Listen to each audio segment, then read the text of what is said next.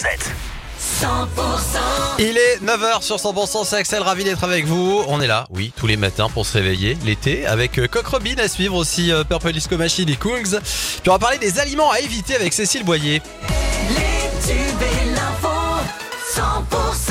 C'est vrai qu'avec la chaleur, il y a des choses qu'il faut pas manger. Hein.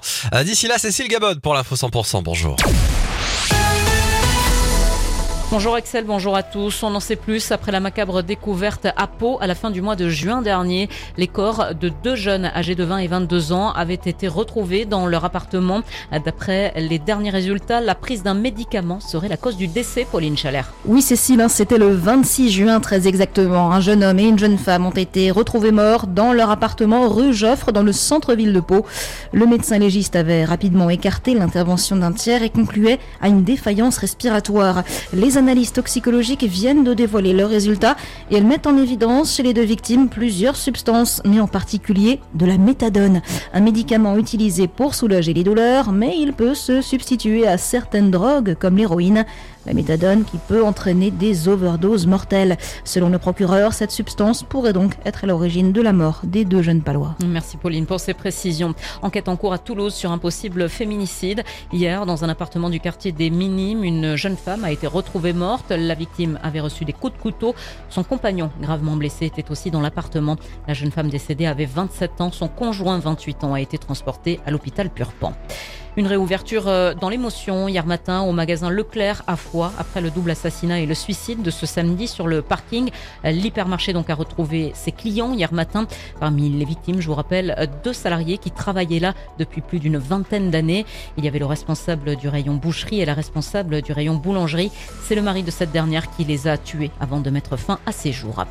La CGT de l'hôpital de Bagnères de Bigorre appelle au rassemblement ce matin. Le syndicat dénonce un système hospitalier en grande difficulté et des médecins en moins. La CGT dénonce la fermeture euh, du service des urgences de jour aujourd'hui. Le rassemblement est prévu devant l'hôpital ce matin à 10h30.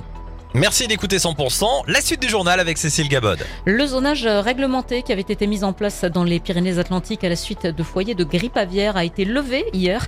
L'influenza aviaire qui a fait son retour au printemps dernier dans le sud-ouest. Depuis août 2022, 112 foyers ont été déclarés dans 4 départements, 74 dans le Gers, 3 dans les Pyrénées-Atlantiques et 2 dans le département des Hautes-Pyrénées. TFC PSG, ce sera le samedi 19 août prochain. La Ligue de foot professionnel a dévoilé hier la programmation de la deuxième journée de Ligue 1. Le TFC recevra donc le Paris Saint-Germain. Le match se jouera le soir à 21h. Et puis la victoire euh, hier soir du Pau FC face à Bordeaux en Ligue 2 sur le score final de 3 à 0.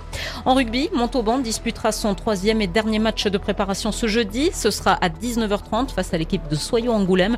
Et notez que pour celles et ceux qui le souhaitent, la campagne d'abonnement se poursuit jusqu'au 31 août prochain à Sapiac. Retour à l'époque des capes et des épées ce week-end à Lupiac dans le Gers avec le festival d'Artagnan qui revient samedi et dimanche. Vous pourrez marcher sur les traces des mousquetaires du XVIIe siècle à Lupiac, donc village natal de d'Artagnan. Villageois en costume, parade à cheval, marché d'époque, sans oublier les duels artistiques des membres du cercle d'escrime bonnois. Dans le reste de l'actu, Cécile. Les Bleus affrontent aujourd'hui les Lyonnes de l'Atlas en huitième de finale de la Coupe du Monde de foot féminin. C'est pour une place en quart de finale. Le match, ce sera à 13h. Rappelons que l'équipe de France a terminé première de son groupe. Un supporter grec du club de foot avec Athènes a été poignardé à mort dans la nuit. Une rixe avec des supporters du club croate du Dynamo Zagreb a éclaté. Ça s'est passé avant la rencontre. Deux jours après l'accident qui a coûté la vie à un adolescent de 17 ans, le Luna Park du Cap d'Agde a rouvert portes hier. L'attraction Adrénaline dans laquelle s'est produit le drame reste fermée au public jusqu'à la fin de la saison et l'enquête continue. Et puis les premiers éléments de l'enquête après la découverte d'une Allemande de 53 ans se disant séquestrée depuis 2011 par son mari en Moselle semblent écarter une telle hypothèse. L'actu continue, prochain rendez-vous à 10h.